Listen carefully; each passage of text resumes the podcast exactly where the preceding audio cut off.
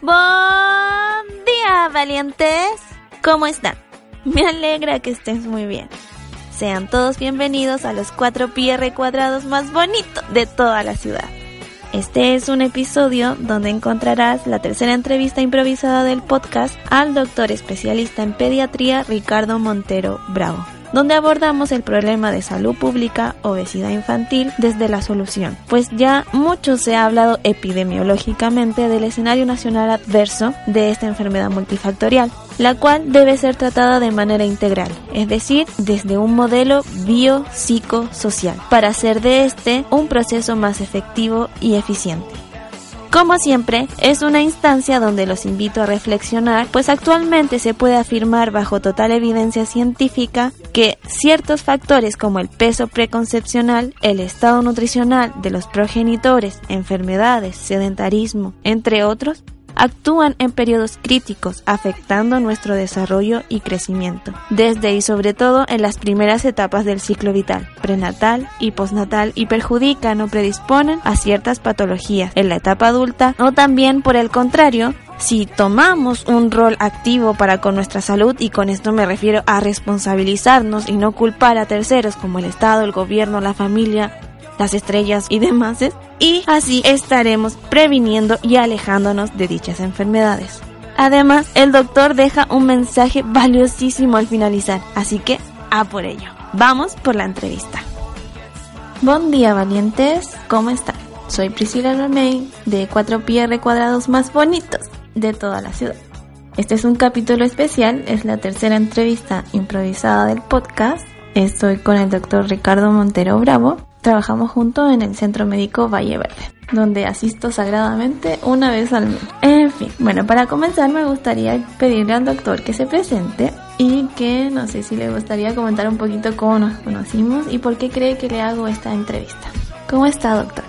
Hola Priscila, este, mm, bueno, nosotros nos conocimos en el Centro de Salud La Reja, donde yo llevo ya más de 25 años trabajando. Eh, tuve la oportunidad de saber que estabas ahí, que existía. De hecho, alguna vez me dejaste alguna notificación y eh, recordé tu nombre cuando nos eh, reagrupamos acá en este centro médico y he tenido el gusto de participar contigo en este nuevo proyecto. Ah, y bueno, yo soy médico pediatra de la egresado a la Universidad de Chile, hice mi formación pediátrica eh, cinco años en, formación en práctica en el Hospital Felipe Bulnes y me he desempeñado acá y en la clínica Bellolio en Maipú. Vamos por la primera pregunta. Y se trata de obesidad infantil, pero más centrado en las soluciones, pues una cosa es interiorizar los hábitos, que puesto que crear conciencia es una necesidad imperante hoy en día, y se ha visto que modular el entorno hacia un entorno saludable es tiempo de ser radicales, pues sabemos lo que está en juego y quiénes van a salir perjudicados. Doctor, ya sabemos las falencias sobre obesidad infantil, ¿qué soluciones podemos dar? Las soluciones siempre vienen de la mano fundamentalmente de la prevención.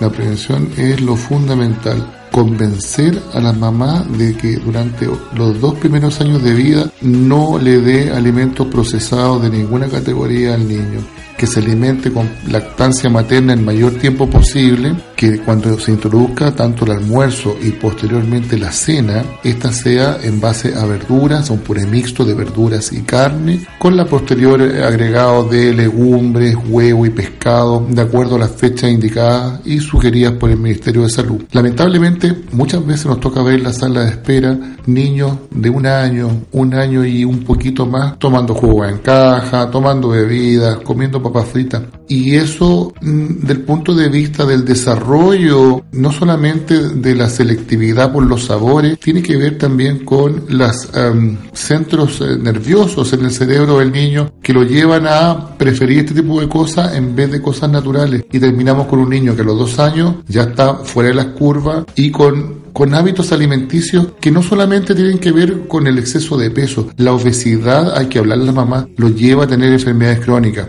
Hay mucha resistencia a la insulina en los niños, hay casos de hipertensión arterial, alteraciones de la función renal y tiene más riesgo de cáncer en la vida adulta. Y eso es algo en lo cual nosotros como médicos tenemos que trabajar permanentemente y convencer a los padres de que esto no es una moda, sino que es una tendencia que debe ser permanente en el tiempo. La segunda pregunta. Si hubiese un hábito que le recomendaría hacer a las personas para que mejoren su vida, para que su vida funcione mejor, solo un hábito, ¿cuál sería ese? ¿O qué le ha servido a usted? ¿A qué me ha servido a mí? A, pesar de que ya, ya no tengo 20, ni 30, ni 40. eh, el ejercicio ya me duelen las articulaciones, pero todos los fines de semana me levanto, las, todos los domingos a las 7 de la mañana sagradamente a jugar tenis. Me, me, todos los domingos me digo por qué ahora, antes me levantaba con gusto, ahora, ahora me pregunto por qué me estoy levantando. Pero cuando llego a la cancha se me cambia, me cambia la vida. Me cambia la vida y vuelvo feliz, contento y me da energía para toda la semana. Eso, el ejercicio, el hábito, el sedentarismo mata. Y eso con un hábito alimenticio adecuado que no muchas veces podemos hacer un buen descanso, pero el ejercicio, el ejercicio. Hay muchas mamás que dicen, no, aquí yo subo escalera, voy a comprar, voy todo el día aquí, para eso no sirve, hay que hacer ejercicio.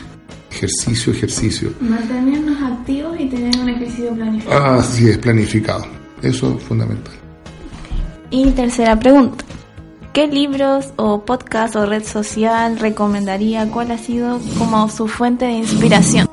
Libros. Ah, no soy un gran lector, pero me gustan las cosas a las cuales uno se puede inspirar. Y un libro que les puedo recomendar se llama La invención de la naturaleza, que lo leí hace poco, de Eugenia Wolf, eh, que habla sobre las aventuras y los... Eh, descubrimientos de Alexander von Humboldt en sus viajes tanto por América, América Latina y Europa y parte de Asia, que donde él descubre con sencillos instrumentos el cómo funciona la naturaleza. Doctor, ¿y alguna película que lo haya? Creo que ahora sí. Tenemos un desperfecto técnico que están eh, que están haciendo. Están colocando una cortina en el primer piso. Están colocando una cortina en el primer piso, entonces cada vez que suena el taladro hay que cortar la grabación. Pero la pregunta era, ¿alguna película que lo haya inspirado? Es una película que te marca eh, y que uno empieza a entender lentamente es eh, Blade Runner.